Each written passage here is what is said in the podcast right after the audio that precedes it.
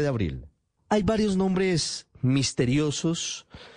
en todo el escándalo de corrupción que hoy está originando una profunda crisis interna en el madurismo, en el oficialismo, que ya completa más de 20, casi 23 años en el poder en Venezuela. A propósito, estamos cumpliendo una década de la victoria cuestionada en las urnas de Nicolás Maduro sobre Enrique Capriles unos días después de haberse informado sobre el fallecimiento del expresidente de ese país, Hugo Chávez. Y digo que pareciera que es una vendetta entre diferentes facciones porque aquí se están moviendo muchos intereses en torno a lo que pueden ser diferentes clanes del poder del madurismo. Por un lado, el sector de Tarek William, de Tarek El Aizami, que es el que hoy está bajo la lupa y que tiene la mayor parte de los detenidos otro clan que es el de los hermanos Rodríguez y Diosdado Cabello y otros que están por el lado mirando qué está ocurriendo adentro en medio de, de estas redadas contra la corrupción.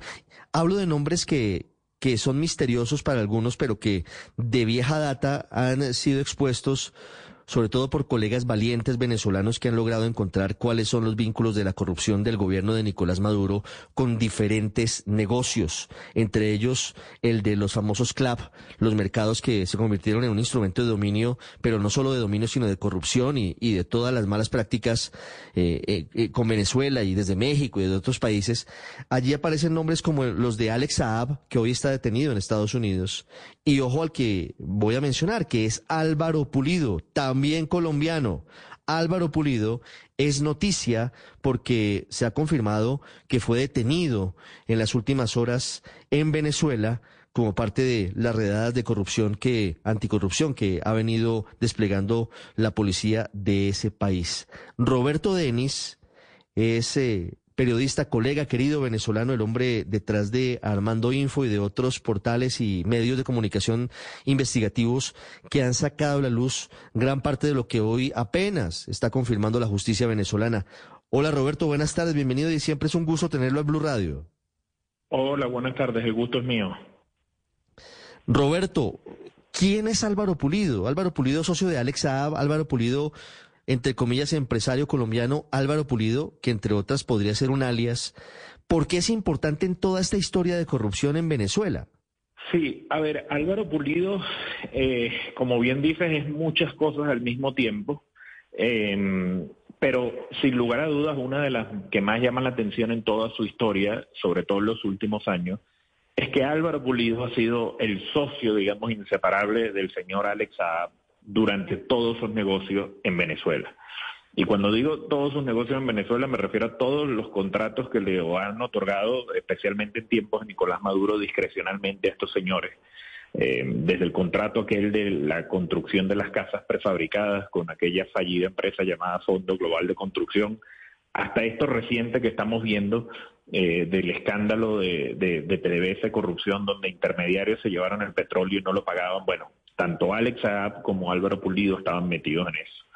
Eh, ahorita rápidamente hay un intento desde, desde el chavismo, desde el madurismo, por tratar de desvincular la relación entre ambos, porque sabes que en simultáneo y desde que fue detenido Alex Saab eh, en 2020 en Cabo Verde y luego extraditado a los Estados Unidos, eh, el chavismo ha puesto en marcha toda una campaña para convertir a, Alex Saab en una especie de héroe revolucionario y evitar que enfrente la justicia y los cargos que todavía tiene pendiente en los Estados Unidos. Pero con Álvaro Pulido hay además muchas cosas curiosas y sospechosas desde el minuto uno eh, que hacen todavía más incomprensible que un señor como este haya tenido tanto poder y todo el poder que tuvo en Venezuela. Como bien decías en la presentación, Álvaro Pulido casi que puede ser un alias, porque su nombre verdadero es Germán Rubio él se cambia el, su nombre, eh, su identidad en algún momento en Colombia, porque con su nombre y su identidad verdadera estuvo eh, vinculado un caso em, de narcotráfico. Él hacía parte del llamado cartel de Bogotá, eh, fue detenido en su momento hace muchos años. Y bueno, él, se fue desvinculando de esto hasta el punto de cambiarse el nombre y, transformarse en este Álvaro Pulido que luego llegó a Venezuela y se convirtió en un magnate, pero que hoy, digamos, vive probablemente su, sus peores horas al, al ser detenido y ahora procesado por la justicia chavista. Roberto, ¿qué se pudo haber roto en medio de todo ese ajedrez del que, del que yo hablaba y que intentamos entender eh, en esa vendetta interna en el madurismo? Eh, ¿Qué se pudo romper que llevó a que mm, este hombre eh, Álvaro Pulido, Germán Rubio, eh, hubiese sido capturado cuando había estado viviendo a sus anchas, siendo un vehículo de la corrupción durante tanto tiempo, pero además ser, eh, había sido el socio de Alex Saab, que sigue siendo hasta ahora, hasta ahora digo, no sé hasta cuándo, una de las banderas de defensa de Nicolás Maduro y su gobierno en el exterior, hacia afuera, y pidiendo su liberación y diciendo que es un diplomático y que es un preso político de Estados Unidos. A ver, yo creo que para entender un poco lo que está ocurriendo en Venezuela y entender cómo un personaje tan poderoso y, digamos tan problemático al mismo tiempo como Álvaro Pulido termina, digamos, siendo eh, detenido, aquí lo primero que hay que entender es que todo esto que estamos viendo en las últimas semanas eh, es, digamos, un reacomodo político y a su vez de todos los grupos económicos empresariales que sostienen esos distintos factores políticos del chavismo eh, eso está ocurriendo ahorita con el telón de fondo de la corrupción como excusa. Está muy claro eh, que no están descubriendo hoy en Venezuela quién es Álvaro Pulido. De Álvaro Pulido hay información de sobra. Eh, nosotros en Armando Info tenemos años documentándola, documentando su relación con el señor Alex Saab, la irregularidad en todos sus negocios, y así ha habido, digamos, otros colegas y medios internacionales que también lo han hecho. Entonces, yo creo que a él le toca pagar, digamos, esa factura de esos reacomodos que estamos viendo.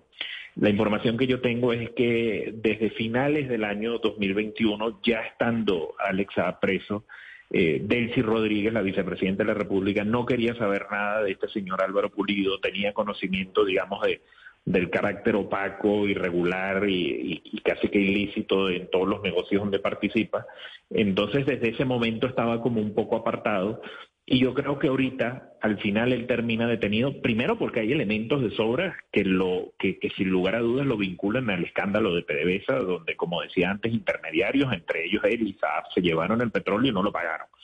Eso está muy claro.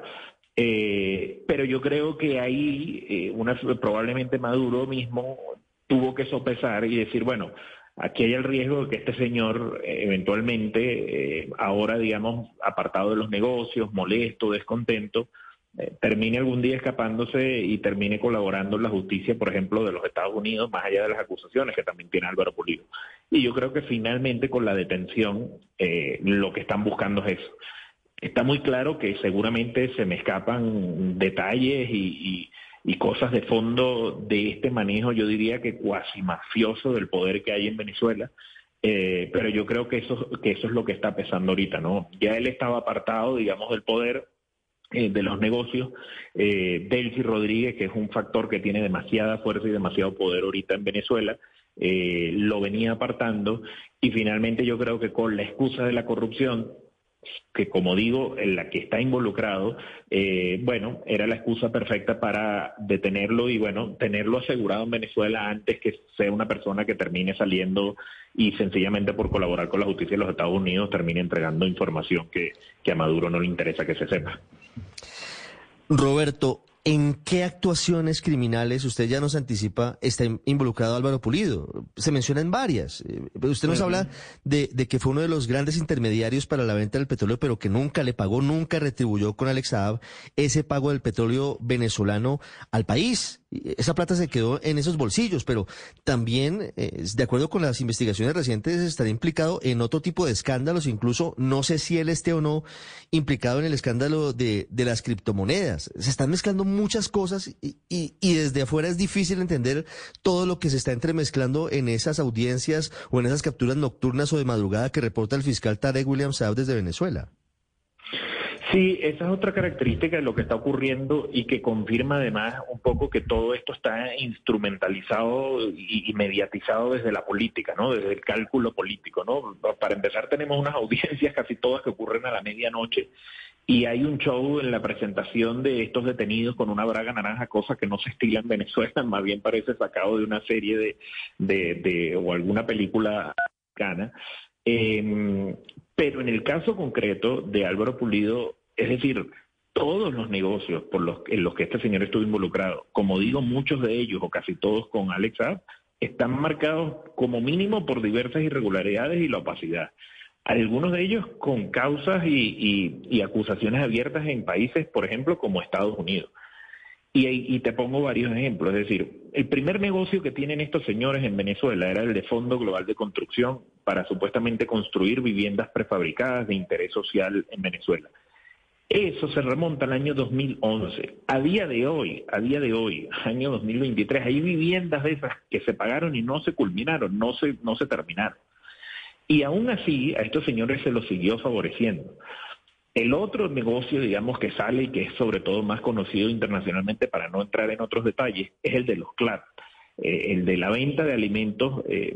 a través de estos combos eh, eh, digamos, supuestamente para llevarle comida a los más pobres en Venezuela. Bueno, eso se ha demostrado y así lo, dijeron las autoridades en México, que era donde Saab y Pulido compraban los alimentos. Eran alimentos de muy baja calidad que se estaban enviando a Venezuela deliberadamente, de baja calidad y además con sobreprecio. Como digo, hay una investigación que se inició en México en su momento por esto. Por el negocio de las casas tenían una investigación en Ecuador que se cerró de manera turbia en su momento, cosa que no digo yo, sino que en su momento dijo el fiscal general de la República de Ecuador, el señor Galo Chiriboga, que acusó a una jueza de, prevaricación por haber absuelto a estos señores, sobre todo a Pulido era el que salía formalmente allá en el juicio. Y más recientemente, lo que vemos y nosotros documentamos en un reciente reportaje que publicamos en armando.info es que a partir de 2019, cuando el Departamento del Tesoro impone sanciones financieras contra PDVSA, la petrolera estatal venezolana, el señor Nicolás Maduro se busca a una red de intermediarios para tratar de vender el petróleo y sortear de alguna forma esas sanciones. Los dos primeros intermediarios que se busca el señor Maduro son Alex Saab y Álvaro Pulido. Y nosotros documentamos recientemente que al menos con 19 sociedades fantasmales, y digo fantasmales porque son sociedades que existen solo en un papel, en un registro en Hong Kong, en Rusia, en Emiratos Árabes, eh, se llevaron petróleo eh, por miles de millones de dólares. Y al menos que nosotros pudimos documentar hasta octubre del año pasado, esas sociedades debían a PDVSA casi 1.500 millones de dólares por un petróleo que se llevaron y que no, no digamos, nunca entró el dinero a PDVSA.